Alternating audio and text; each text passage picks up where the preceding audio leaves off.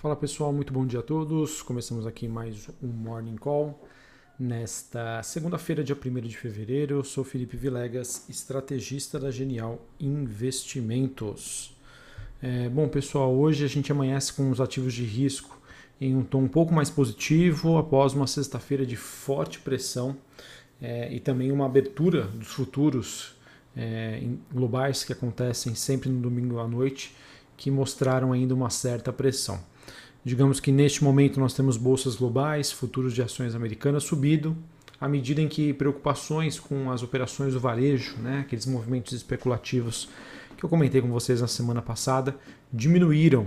A China também tomou algumas medidas para aliviar né, uma crise de liquidez que acabou acontecendo na, nos dias anteriores. Uh, olhando para o desempenho das commodities, a gente tem o petróleo se valorizando com uma oferta bastante apertada, cobre recuando, níquel subindo na Bolsa de Londres e minério de ferro caindo após dados econômicos da China e também o clima na Austrália. É, digamos que o índice asiático, né, MSI, subiu 1,7%, acaba sendo o maior ganho em três semanas. É, investidores estariam avaliando que os dados mostraram que as atividades industriais em grande parte da Ásia continuaram se devem se continuar a se manter no mês de janeiro, mesmo com dados da China que acabaram apontando alguns dados é, mais moderados. Tá? Tanto o PMI de manufaturas quanto de serviços ficaram abaixo do previsto na China referente ao mês de janeiro, mas já já eu comento mais sobre esse assunto. Tá?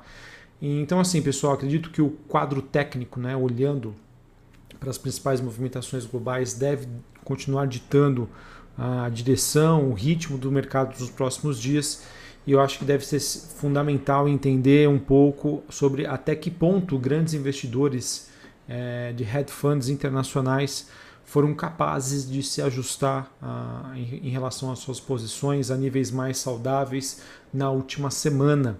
Todos sabem né, sobre o efeito GameStop, em que um movimento especulativo é, que começou nas redes sociais acabou é, fazendo né, com que ações de baixa liquidez, em que se existia uma grande aposta numa movimentação de baixa, acabasse ocasionando né, em perdas bilionárias para esses grandes fundos, ou seja, a indústria precisou se reorganizar.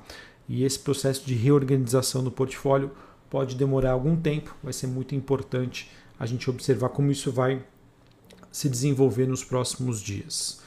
Bom, destaque para essa manhã em relação a esses movimentos especulativos fica por conta da alta bastante significativa da prata. Exatamente. É, parece que agora os investidores do varejo estão mirando para esse ativo é, após toda a movimentação que aconteceu na semana passada em relação a GameStop. A prata, que teria ultrapassado a barreira dos 30 dólares a onça, é, em um frenesi que acabou sendo alimentado né, pelos esses fóruns do Reddit, é, em que mineradoras também da, do metal estão subindo na bolsa europeia. É, existe uma ETF da BlackRock, que é um produto negociado em bolsa que tem como lastro né, a movimentação da prata. Ele registrou a maior entrada líquida né, de 944 milhões de dólares na última sexta-feira. É quase um bilhão de dólares movimentado aí por esses eventos em redes sociais.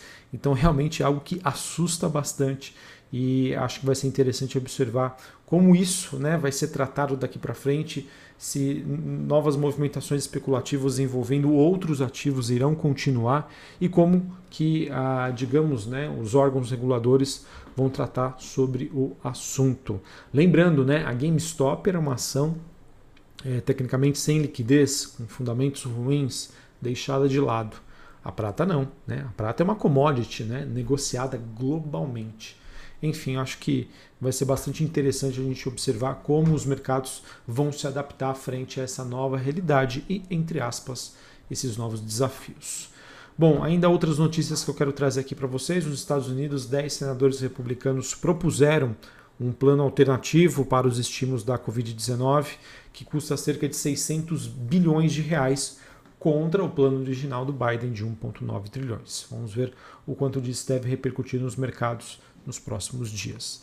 falando sobre Covid-19, as infecções que continuaram a apresentar uma tendência de desaceleração, desaceleração em muitas regiões do mundo, incluindo os Estados Unidos, embora continuem as preocupações com uma nova variante. Então, entre aspas, aí podemos considerar uma notícia aí positiva.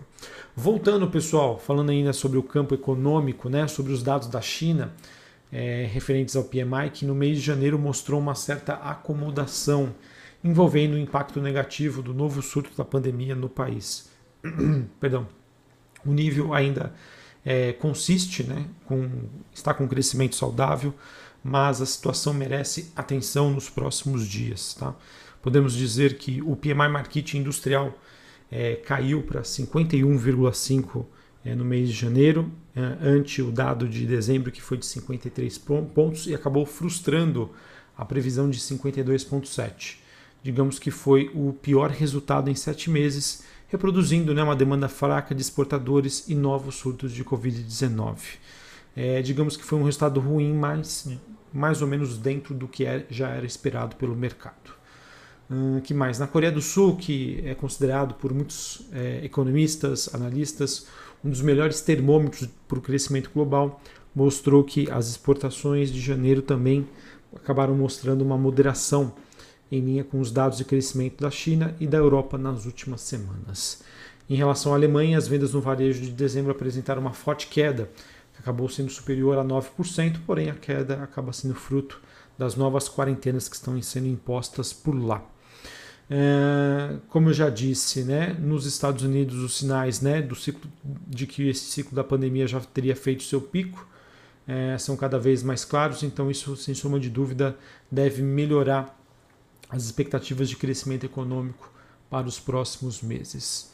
Uh, assim, continuo trabalhando com um cenário um pouco mais desafiador para os próximos meses, mas o cenário de longo prazo, reforcem aí pessoal, ainda é positivo. Tá? Então vamos, digamos, aproveitar dessas adversidades que nós temos a curto prazo para é, conseguir né, pegar, quem sabe, boas barganhas no mercado de ações. Bom, Falamos sobre o Brasil, né? O Brasil em que nós teremos as indicações aí de, dos candidatos sobre quem serão, né? As, na verdade, as eleições para envolvendo né, a presidência da Câmara e do Senado. Eu acho que com essa definição a gente vai ter um ambiente um pouco mais propício para a agenda de reforma ser implementada no Congresso. Como eu já venho dizendo, a, vai ser uma curva de aprendizagem para o mercado é, se, se vai como é o comportamento do Arthur Lira, Lira ou como será o comportamento do Baleia Rossi. Tá? Acho que vai ser importante isso para a gente ter uma melhor percepção sobre o quanto nós podemos ou teremos capacidade de andar em relação ao ajuste fiscal. Podemos dizer, de acordo com reportagens, né, que a eleição é, que vai definir o sucessor do Rodrigo Maia na presidência da Câmara ainda está indefinida, né, totalmente previsível, segundo o levantamento do Estadão. Uh, nós temos informações de que o deputado Arthur Lira conta com 235 votos declarados contra a Baleia Rossi, que conta aí com 132 votos. Mas isso não é algo garantido, né? levando em consideração que o número de parlamentares que não a, aceitarão né, declarar posição ainda é elevado, né? mais ou menos 122 deputados, e isso ainda pode definir a, o, o, rumo das eleições. Né? A gente não pode esquecer que o voto é secreto tá? e o vencedor ele vai ter que somar ao menos 257 votos, ou seja, ainda está tudo em aberto. Uh, também queria compartilhar aqui com vocês alguns relatos que foram publicados num blog do G1, é, dizendo que houve uma reunião bastante tensa no domingo à noite envolvendo o Rodrigo Maia e, segundo ele, né, é, depois da desistência do Democratas é, no apoio à Baleia Rossi, ele disse que não teria alternativa se não aceitar um pedido de impeachment contra o presidente da República. Uh, obviamente, né, eu vejo que esse, todo esse processo, né, a conclusão disso não será fácil. Ainda o governo vai precisar de muita articulação é, política, né, mas, sem sombra de dúvida, né, eu acredito que ao passar das eleições a gente tem menos um fator de risco à frente.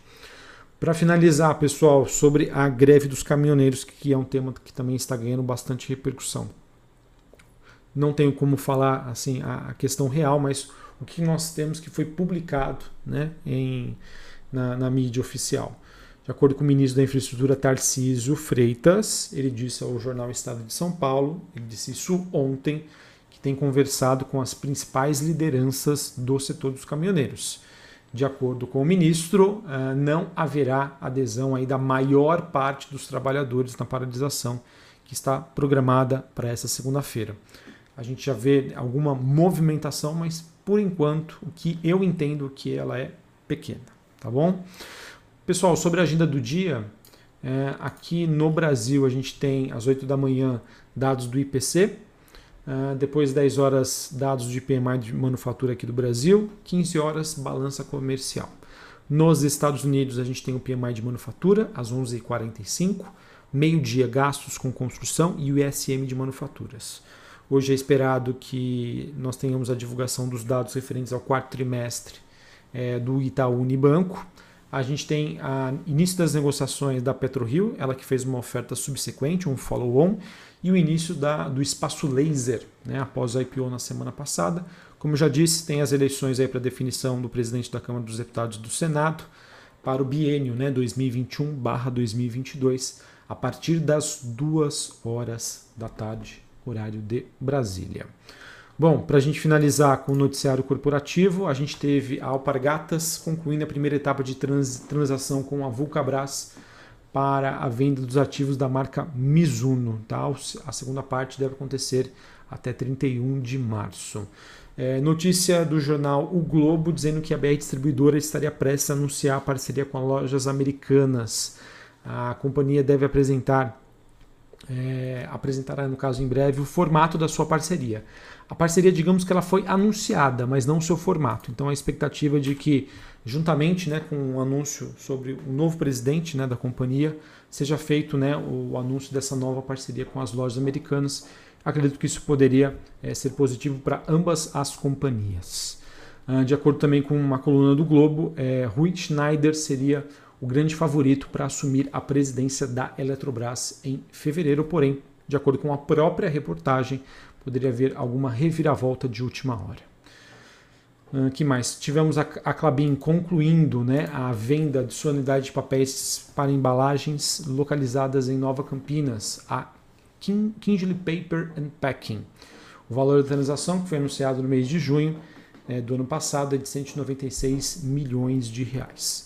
Tivemos a Porto Seguro também informando que assinou um acordo para aquisição de quase 75% da é, Sigify, uma startup localizada em São José dos Pinhais, Paraná, perdão, para fornecimento de soluções tecnológicas inovadoras para corretores e corretoras de seguro.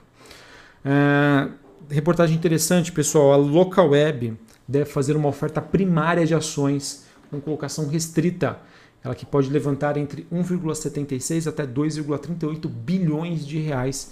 Esses recursos serão utilizados para o pagamento é, de aquisições é, realizadas e potenciais novas aquisições. A definição dos preços está agendada para o próximo dia 9 de fevereiro. Essa notícia, pessoal, acredito que de certa maneira pode ter influenciado as ações da Local Web na semana passada, que elas tiveram uma queda. Normalmente esse é o movimento esperado sempre que uma empresa anuncia uma nova oferta de ações. Porém, eu acredito que a longo prazo, a depender do sucesso dessa oferta, é uma notícia muito positiva. Todos sabem que a estratégia da companhia é de crescimento inorgânico, ou seja, através da aquisição de novas empresas e esses recursos, ou seja, uma captação a custo zero, né, através de emissões de novas ações, é muito bem-vindo. Para finalizarmos, a Cinca também concluiu a compra da ISP, uma empresa de tecnologia previdenciária. A aquisição foi aprovada pela Superintendência é, do CAD em setembro do ano passado. O valor de transação foi de 82 milhões de reais. Então é isso, pessoal.